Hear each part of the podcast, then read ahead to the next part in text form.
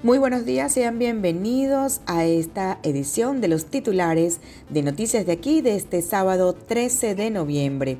Votos de Ocarid no se le podrán sumar a Euskategui. Presentaron sustitución fuera del laxo. También tenemos que Venezuela suma 878 nuevos casos de COVID-19 en las últimas 24 horas. Imputarán a hombre por choque que causó la muerte de una persona en el estado Lara.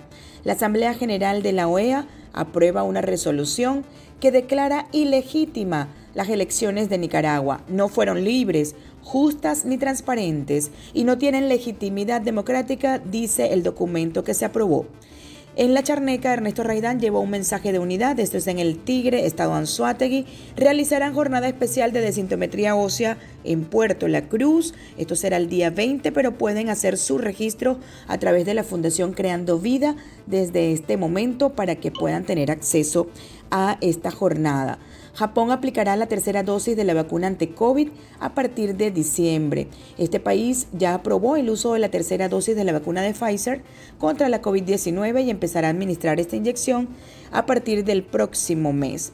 Los invitamos a partir de las 10 de la mañana a nuestro contacto en directo a través del Instagram de Noticias de aquí para abordar un tema muy importante, la diabetes infantil. Eso será a las 10 de la mañana con especialistas y también con algunos niños y jóvenes que padecen esta enfermedad.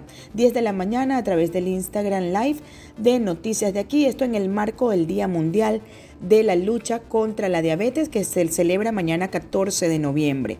Mientras les invitamos a estar informados a través de nuestras redes sociales y nuestra página web. También puede formar parte de nuestro grupo de WhatsApp o Telegram y recibir de manera exclusiva nuestros titulares.